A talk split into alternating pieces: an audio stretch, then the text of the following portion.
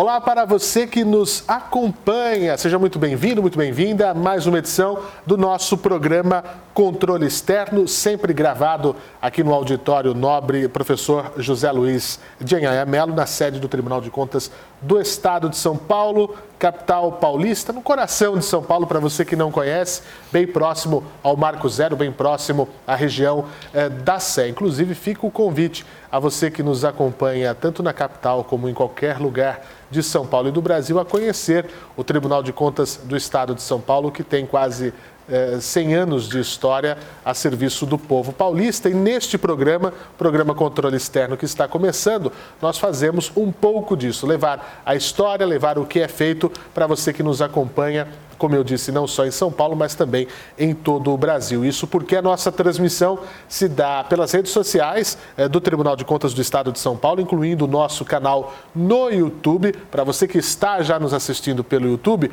eu peço aquela gentileza de sempre de se inscrever no nosso canal, ativar o sininho de notificações para receber todas as novidades, tem vídeo todo dia para você e, claro, compartilhar todos os nossos conteúdos a respeito do controle externo, a respeito daquilo que é importante para o povo paulista. Estamos também, para você que gosta e que consome, em todas as, as principais plataformas de podcast. Nós estamos no Spotify, no Deezer, Apple Podcasts, Google Podcasts, no Anchor e muitas outras é, plataformas. Você que gosta de praticar exercícios, começar o seu seu dia ouvindo o podcast, consuma também os conteúdos do Tribunal de Contas do Estado de São Paulo. E claro, estamos na TV Alesp, a TV da Assembleia Legislativa do Estado de São Paulo, com o nosso programa toda sexta-feira, 8 e meia da noite. Ou seja, não há desculpa para não é, conhecer, aprender e se aprofundar mais sobre o universo do Tribunal de Contas do Estado de São Paulo. E o programa controle externo de hoje conta com a presença justamente de Alexandre Manir Figueiredo Sarquis, ele que é auditor substituto de conselheiro aqui do Tribunal de Contas do Estado de São Paulo. Doutor Sarquis, muito obrigado pela sua presença aqui conosco. É um prazer tê-lo aqui. Seja muito bem-vindo ao nosso controle externo. Obrigado, Fernando. O prazer é meu de falar sobre essa carreira que eu escolhi para mim. É muito bacana, né? Poder é, falar sobre aquilo que a gente escolhe, sobre aquilo que a gente faz e, sobretudo, quando é, é, é para o bem de uma coletividade, né, doutor? Exato. O Tribunal de Contas é, de todos os departamentos de governo, talvez dos poucos que é voltado a olhar os, os gestores, né? É, o poder executivo geralmente está muito preocupado em limitar a ação do, das, dos cidadãos, mas e quando que os cidadãos fiscalizam e limitam os gestores? Uh, o Tribunal de Contas integra o, o, o, grande subsistema do controle. Pois é. Deixa eu apresentar o nosso é, convidado de hoje, que gentilmente está aqui conosco.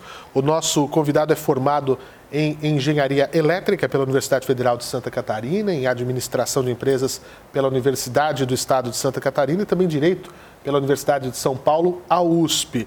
Alexandre Sarkis também possui aperfeiçoamentos, especializações, além de mestrado em Economia pela Universidade de Brasília e doutorado em Direito Econômico e Financeiro pela Universidade de São Paulo. Ou seja, uma carreira é, é, é, consolidada, estudou muito para poder aplicar isso para o povo paulista. Além das atividades profissionais realizadas aqui no Tribunal de Contas, a gente lembra que o Dr. Sarkis é professor da Escola Brasileira de Administração Pública e também da Fundação Instituto de Pesquisas Contábeis, Atuariais e Financeiras, a FIPECAF.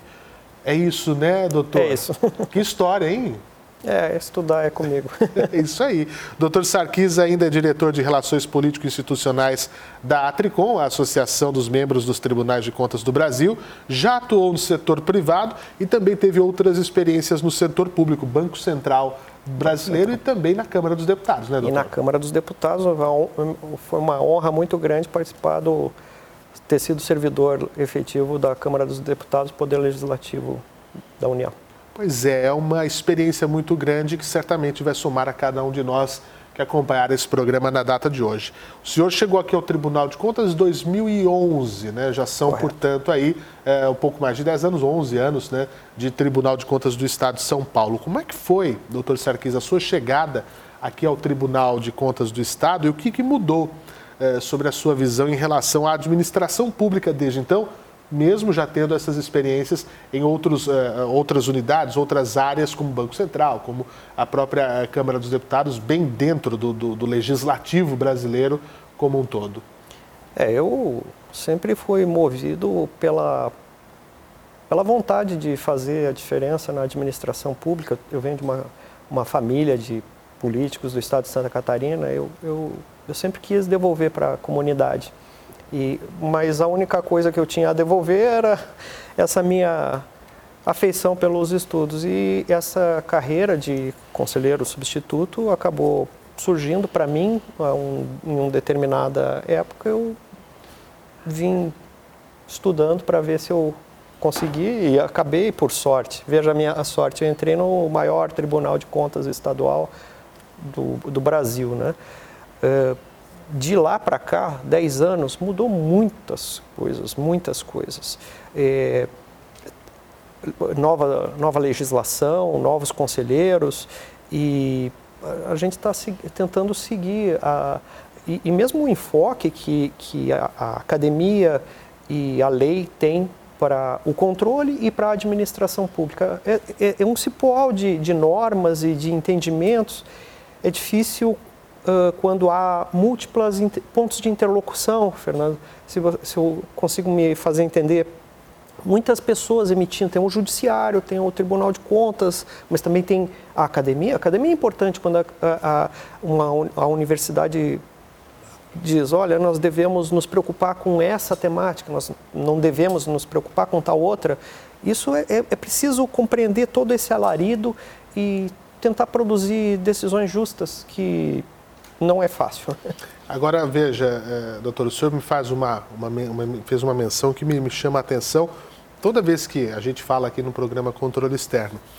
Sua vinda de Santa Catarina, né, teve essa, é, é, o, o, seu berço né, e, e veio é, chegar ao Tribunal de Contas do maior estado brasileiro. E quando a gente fala de São Paulo, a, a questão ela é um pouco mais específica, porque é um estado com dimensões de nação maiores, né, dimensões maiores do que muitas outras, é. outras nações. Não é? É, é? São Paulo é um universo à parte, não é, doutor? Ah, certamente. Eu me lembro que tivemos um, um, uma discussão, certa, certo momento lá na Tricom, a respeito da autuação individual de cada aposentadoria e que a, a, os tribunais de contas chegaram à conclusão que aquilo era uma ideia boa, fazer a autuação individualizada. E a gente ponderou, não só eu, mas outras pessoas aqui no Tribunal de Contas do Estado de São Paulo, que isso seria absolutamente impossível. Nos, no, em alguns casos, na Secretaria de Educação, tem centenas, milhares, daí fazer de uma, uma tacada só milhares de processos é, é para sete conselheiros, né, sete substitutos, é impraticável. Então, a, a, a, é, é, exige, são desafios processuais, são desafios logísticos da processualidade e desafios financeiros, né?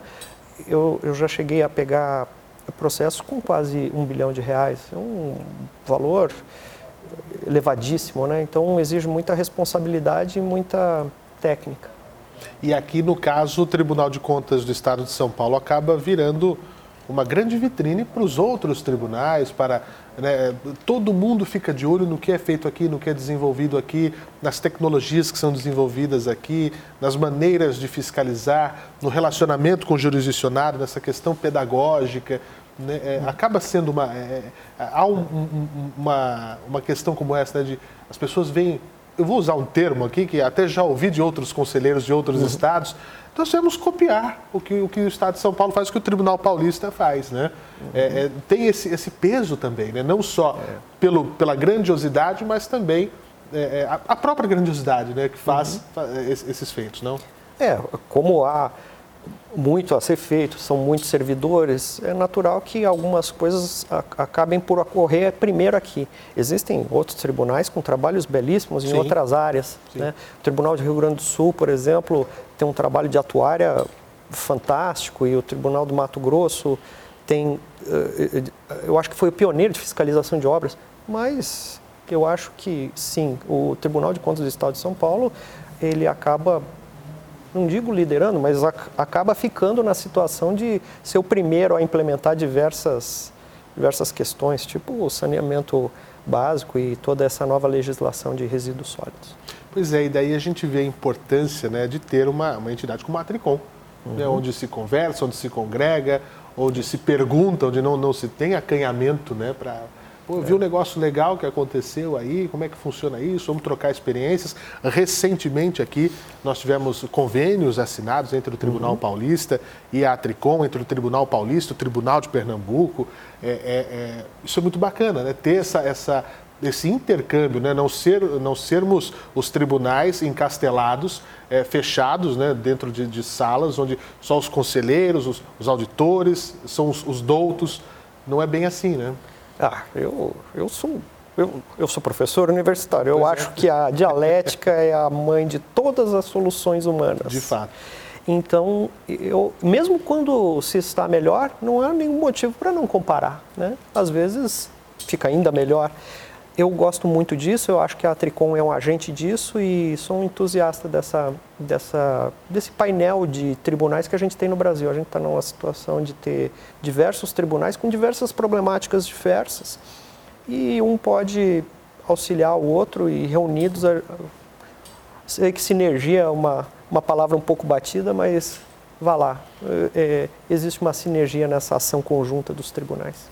De fato, é, é e até em, em, assuntos diversos, né, em assuntos variados, e também é, num assunto que, que repercutiu foi igual para todo mundo, a Covid. Uhum. Né, os gastos onde nós tivemos é, é que, que, fazer compras, contratações, os, os entes jurídicos é. É, de maneira emergencial, porque precisava, porque é questão de vida ou morte, isso também acaba né, unindo, unindo as, a, os, os entes. Eu me lembro de um, um, caso que eu vi na, até peço desculpas porque não me lembro direito, mas eu vou citar Sim. mais ou menos. Um, um, o Ministério Público ajuizou uma ação alegando que um, gases medicinais foram comprados por um valor muito acima do, do, do preço de mercado. E, bem, quando evoluiu a instrução, é claro, é, provou-se que a aquisição se, se deu no auge da Covid. Então, se a gente pega um preço fora da, desse choque de demanda e compara com o, com o preço normal, é óbvio que vai, vai parecer so, sobrefaturado. E eu, me ocorreu, né? Está aí uma coisa que o Tribunal de Contas nunca iria, iria dar guarida, porque o, o Tribunal de Contas, um, um tribunal feito por gestores, por técnicos, também em ciência econômica, teria grande sensibilidade para o que é compra uh, em situação ruim e compra ruim. É uma, uma palavrinha colocada ali faz é. toda a diferença, né? Faz toda a diferença. Agora, falando especificamente, doutor, é, sobre a sua atuação e a dos seus colegas, né? O que, que é o corpo de auditores é. e como é que, vou fazer aqui de uma maneira bastante didática para quem nos assiste, né? Que não, não entende muito, mas quer saber, porque acho tá. que nós vivemos a era do conhecimento e da informação. Uhum né, absoluta. Ah, como é que o senhor explicaria o seu trabalho, doutor Sarkis, para um amigo que não estudou direito, para uma pessoa que não conhece minuciosamente a estrutura do Estado? O que faz o doutor Sarkis e os seus colegas do Corpo de Auditores? Tá. Bem, o Tribunal de Contas é um órgão colegiado. Então, a manifestação de vontade do Tribunal de Contas não, não se emite de, um, de uma pessoa só. Então, não há decretos no no, há acórdãos, ou seja, as pessoas votam, tanto que se chama voto, e aquilo forma a, a declaração do tribunal. Uh, a fim de que se produza essa declaração, existem sete conselheiros que são que todos passam e, e, aqui a gente tem um belo exemplo, né? Não é por, porque há uma validação uh, política que o conselheiro seja ele mesmo político. Né? Existem eh, eh, pessoas oriundas do Ministério Público que foram indicadas pela Assembleia Legislativa, por exemplo. Então é necessário um, um, um grande conhecimento. Mas há um cheque político, um cheque de balanços, né? em que há uma nomeação e há uma aprovação pela Assembleia Legislativa. É, é, o mesmo que, que ocorre, é o, é o mesmo, é similar ao que ocorre com os desembargadores ou com tribunais superiores.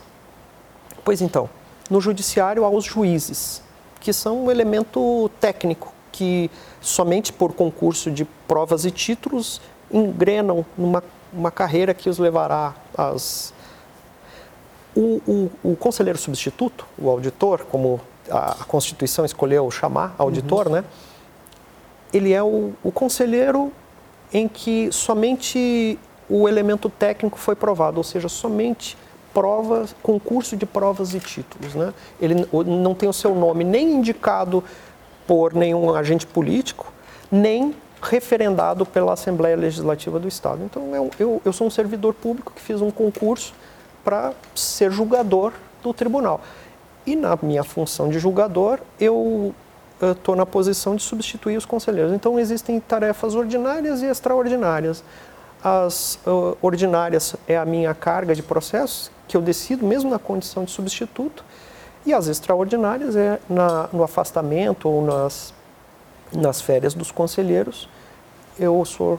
Uh, há uma lista de substituição, mas eu sou chamado a, a decidir por eles. Né? Agora, doutor Sarkis, a rotina de trabalho, como eh, o senhor disse, são sete conselheiros e logo sete eh, auditores substitutos de conselheiros. Nós estamos falando aí de um universo restrito de pessoas para dar conta é. de tudo que chega aqui. Nós é, já fizemos essa conta em outros programas, são quase 4 mil entes, é, partes que podem ser passíveis de fiscalização do Tribunal de Contas do Estado. Como é que é a, a rotina? Né? É. é. um batalhão de informações é. né, de, de, de, que chegam diariamente. Né? Como é que é essa distribuição? Como é que chegam as informações? Como é que é esse dia a dia do Dr. Sarkis? É, a gente tem que cuidar para não ficar dessensibilizado, né? Pois com alguma canetada lá, a pessoa vira o, o, o bandido na cidade, ou perde o emprego, ou tem que devolver. É, eu tento, mas é muito difícil. Eu me lembro que teve um, um dia que ligou uma, uma, uma procuradora municipal e ela estava muito irritada irritada comigo. Falou, eu quero falar com o Alexandre Sarkis. Tá falando com... É. Eu, eu, eu, eu, eu não guardo secretário, eu procuro atender as minhas ligações e atender as pessoas que aparecem no gabinete. E ela falou, ah, então é com você mesmo. Por que, que você escreveu um ofício aqui? Eu falei, puxa vida. Não, mas é que o ofício chegou ontem. Eu assino dezenas de ofícios por dia. Há um, há um gabinete, há pessoas para cada, cada uma das ações existem equipes e, e elas pré-analisam. É óbvio que a última análise, a última redação é a minha, mas é, eu, eu tenho junto comigo um, uma, uma equipe bem grande de pessoas a fim de que a gente consiga dar conta desse, dessa quantidade de processos. Hoje, no, eu, eu tenho uma planilha que é, eu falo que é o inimigo de nós todos lá no gabinete. Eu tenho uma chefe de gabinete e falo, ah, esse aqui é o, que é o, o estoque de processos o estoque tem que ir a zero. Ele nunca vai chegar a zero, mas eu já cheguei a ter 2.400 processos na minha carga.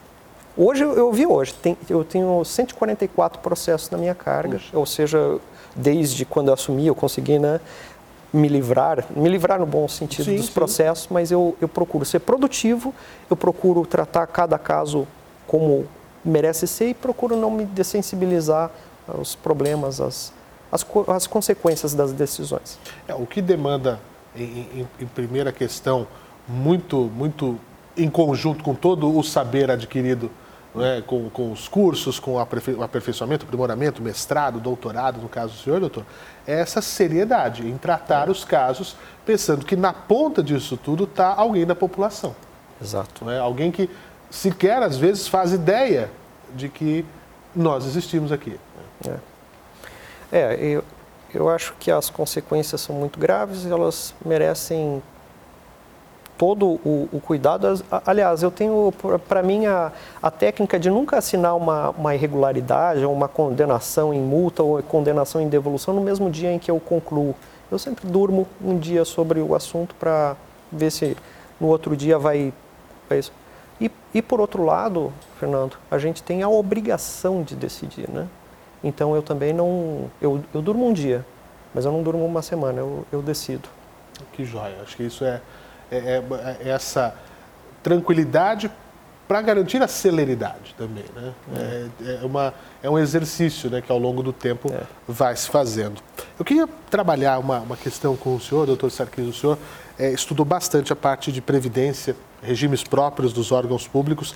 Previdência é um assunto que assusta todo mundo, é. né? no público, no privado, é, com a, a, as, as, recentes mudanças que nós, nós tivemos no, no, no regime, enfim. Qual que é o diagnóstico que o senhor traz para a gente, assim, os principais problemas dessa área? E por que, né, que a Previdência, as pessoas falam assim, é um passivo. É um passivo. Só é aquela bola de neve que começa lá em cima da montanha e vem ladeira abaixo, só vai crescendo. É, é isso mesmo? Por que chegou nesse ponto? O que, que a gente pode falar, sobretudo nessa questão do, dos órgãos públicos, doutor? É, eu acho que se eu for falar uma coisa a respeito da Previdência seria que o debate, mesmo em, em foros elevadíssimos, ele tem se dado com, baseado em platitudes, em argumentos simplistas, reducionistas do problema, e é, isso é uma lástima. Eu acho que ela deve, é, um, é um assunto técnico e deveria ser debatido tecnicamente. Uh, a segunda coisa que eu acho é que eu me lembro de um, um, um, um parlamentar que havia que vinha se comunicando. Eu até entendo, a, a, a, função parlamentar ela não é exatamente técnica, ela é de representação. E eu compreendo, ele estava tá, representando as suas bases. Possivelmente uma base que não estava vinculada a nenhum regime previdenciário. E ele usou uma expressão, né? Ele era defensor da família e tal. Ele falou, o ralo da Previdência. Eu não gostei daquilo. Porque o ralo, ele é, quando você está tomando banho, passa pelo ralo a água suja. É, o ralo é sujo. O ralo é o esgoto. E onde que está esse esgoto, então? A família. O, a criança que não tem como prover para si mesma, o, o, idoso. Então, o ralo era o próprio valor que ele defendia. Eu acho que há, há uma, uma dissonância cognitiva no debate da Previdência. E, e, por exemplo, eu tenho visto defensores do liberalismo econômico é, é, defendendo uma redução da Previdência. No entanto, um país que tem poupança, ou seja, ela, ele investe em infraestrutura, em empresas, etc., ele consegue sustentar níveis de crescimento maiores. Ora, a Previdência é uma forma de aumentar a poupança interna. Então, um argumento não está casado com o outro. Outra, é, disse que a taxa de juros está muito elevada. E, de outra mão, se permite, por meio de leis, etc., que, que as contribuições previdenciárias não sejam recolhidas. Ah, vamos perdoar as, as contribuições desse ano. Você retira de um mercado de renda fixa um recurso importante. Então, eu, eu, sinto muito ser técnico, mesmo porque é um, é um assunto que eu, que eu entendo um pouco, como você mesmo disse, eu sou eu tenho essa minha linha da, do mestrado em economia, mestrado em macroeconomia, para falar a verdade. Eu, eu não compreendo uh, as pessoas que debatem a previdência e tenho uma opinião muito particular. Eu acho que ela é um grande caminho para se assegurar o bem-estar da população brasileira e a economia brasileira. Não sei se respondi a pergunta ou respondi o que eu mesmo queria responder. Esse final, inclusive, deixa muito claro, né, doutor, que não é uma conversa para ser, ser debatida, conversa de elevador. É, é. é uma questão técnica, não. Né? não é uma conversa, poxa, esse negócio da Previdência, ah, eu acho um ralo. Hum. Não, o que tem que ir para o ralo, o ralo é a corrupção, né? o ralo é aí que tá, onde está a sujeira. Hum. Essa, essa análise que o senhor faz, é, eu acho que é muito correta nesse sentido porque isso coloca as, os cidadãos e as famílias nesse ralo que não nos pertence. Né? E o cidadão que nos acompanha, num programa como o nosso, que tenta desvendar esses segredos que para as pessoas eh, tem que ficar distantes disso, não, as pessoas têm que entender, elas têm que ter esse momento em casa, nesse programa curto, rápido, de falar, poxa, olha que interessante. Eu acho que essa, esse é um andamento muito, muito valoroso, inclusive. Infelizmente, o nosso tempo é muito curto doutor Sarkis. Eu já quero terminar o nosso programa é, é, agradecendo a sua participação, mas antes ainda uma última pergunta. Diante de tudo isso né, que nós falamos, eu gostaria, é, a gente não faz aqui um exercício de futurologia, porque não nos compete, uhum. mas tendo em vista aquele doutor Sarkis que entrou por esse tribunal há 11 anos e o que a gente pode ver para o futuro, o senhor vislumbra que o, o, a coisa pública está indo em bons caminhos, nós estamos tendo evoluções para um país com dimensões continentais, não falando só de São Paulo, nós possamos ter para as próximas gerações é, não só melhores gestores, mas também uma população mais preparada para escolher esses gestores, para cobrar, para fiscalizar junto com os órgãos como o TCE?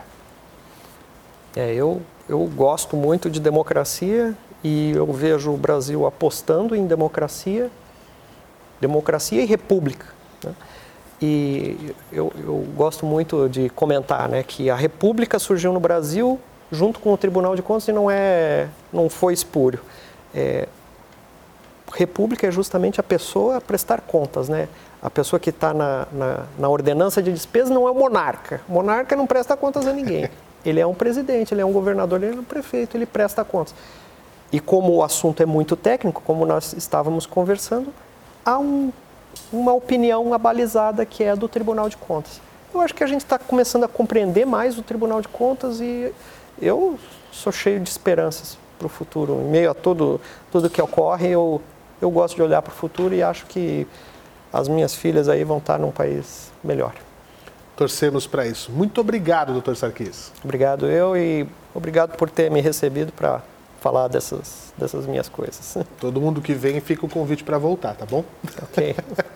e a você que nos acompanhou aqui, o meu agradecimento em nome do Tribunal de Contas do Estado de São Paulo.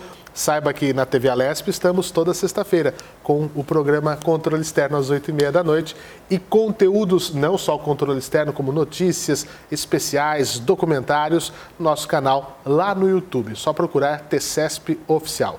Obrigado pelo carinho da sua audiência e até uma próxima edição.